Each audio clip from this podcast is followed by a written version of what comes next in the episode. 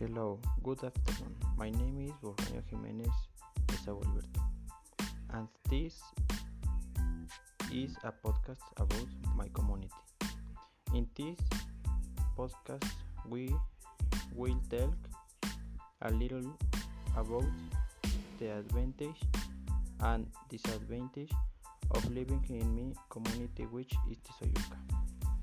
Will Many of the advantages of living in my community are, for example, they. One of the advantages is that it is a very good town.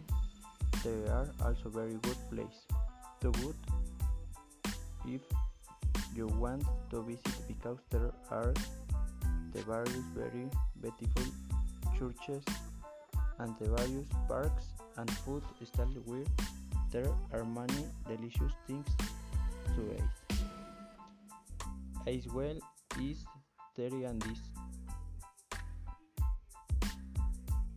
are, are disadvantage and because sometimes there is security insecurity in some parts of the community late at night one of the most cared for is the ascension which is where the precedence.